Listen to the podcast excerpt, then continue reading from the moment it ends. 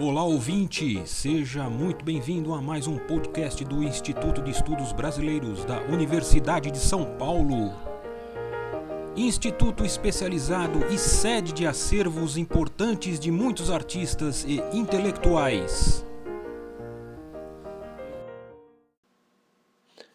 A palavra sertão, como vocês sabem, não se aplica apenas aos biomas do Cerrado e da Caatinga, mas também ao vasto interior da Amazônia, lugar de extração das chamadas drogas do sertão desde os tempos da colonização.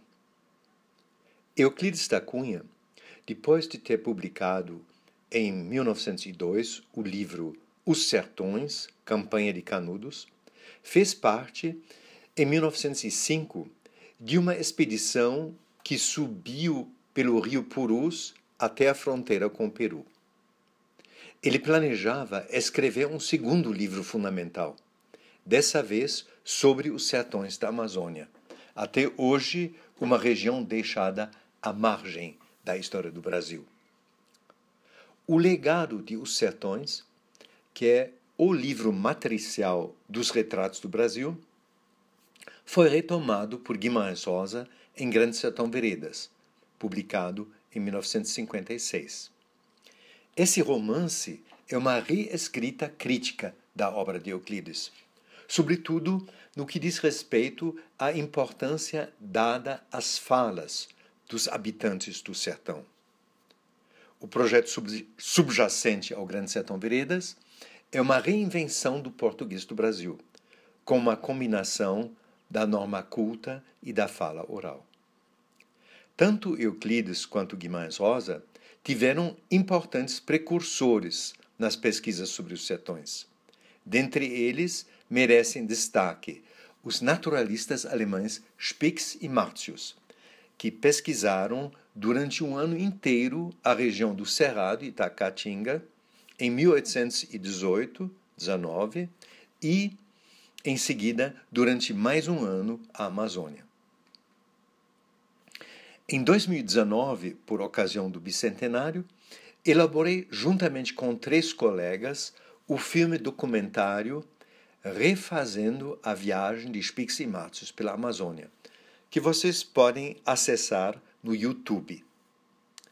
Inspirando-me em Euclides da Cunha e em Guimarães Rosa, comunico aqui uma seleção de falas de habitantes dos sertões da Amazônia que entrevistamos durante a nossa viagem. No filme, vocês podem assistir essas falas no original.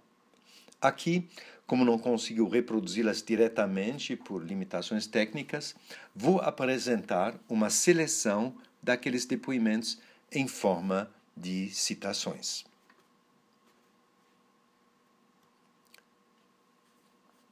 As drogas do sertão podem ser encontradas atualmente no mercado do ver-o-peso na cidade de Belém.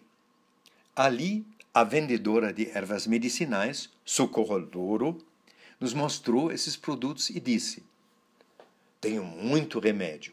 Aqui temos uma garrafada para reumatismo que faz a massagem das cadeiras, nas pernas e nos braços.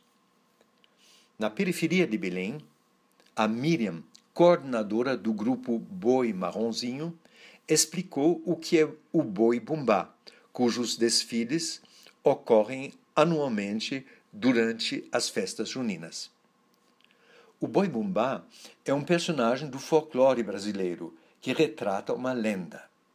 Numa fazenda, uma das funcionárias que está grávida deseja comer a língua do boi e acaba se apropriando do boi do patrão.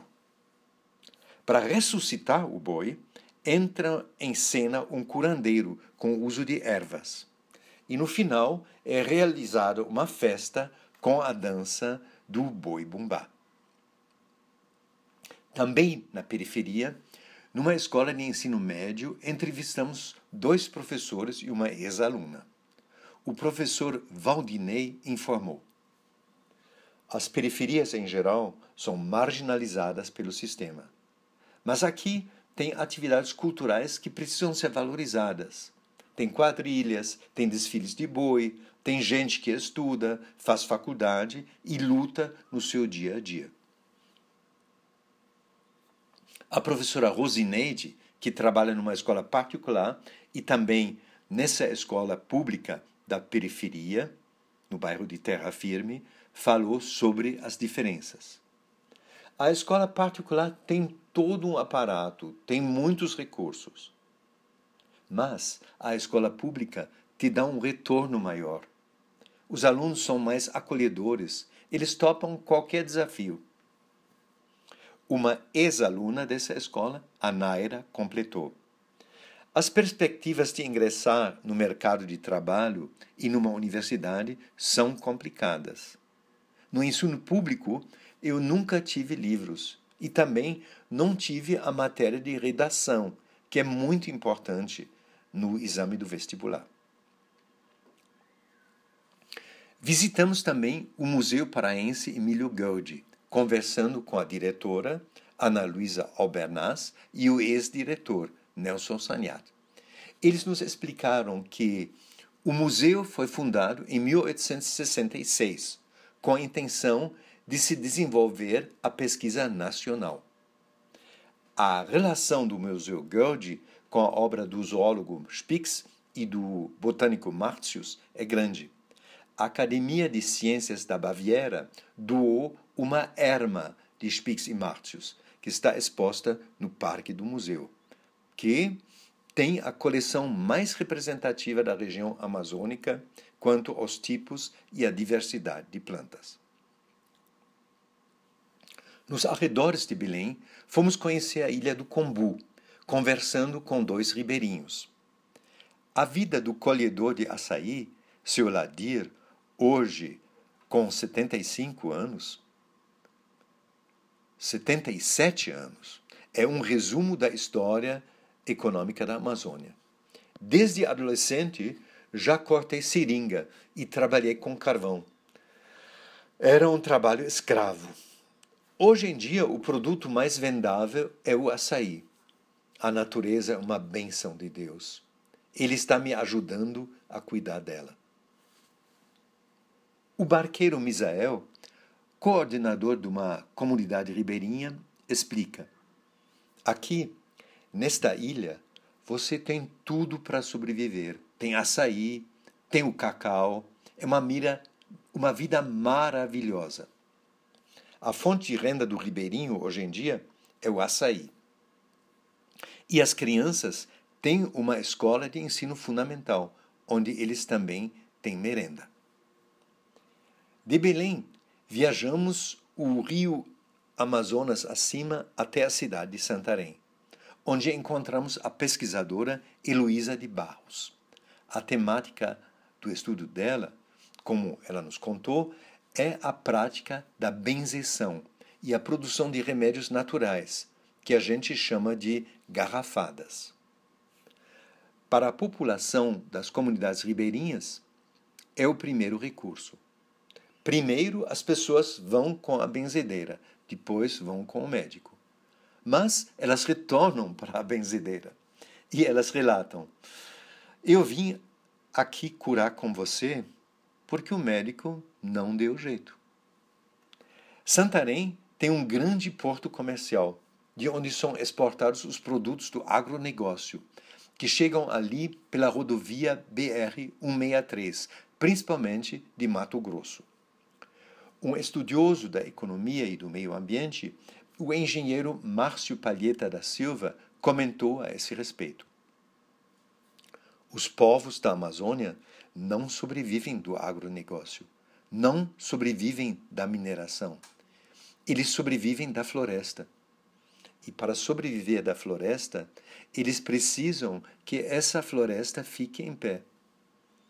Ora, o modelo de desenvolvimento que temos hoje é pautado, sobretudo, na ideia do desmatamento. Esse modelo é predatório para o desenvolvimento.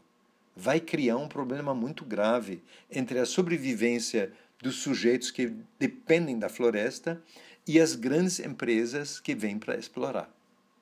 A tendência é acirrar esses conflitos e nós teremos com certeza um caos ambiental e social na Amazônia. Para eu não me alongar demais, interrompo aqui esta apresentação de falas de habitantes da Amazônia que entrevistamos. Numa próxima ocasião, podemos continuar essa viagem seguindo os passos dos naturalistas piximáceos pelos sertões da Amazônia e observando as mudanças que ocorreram nestes últimos 200 anos.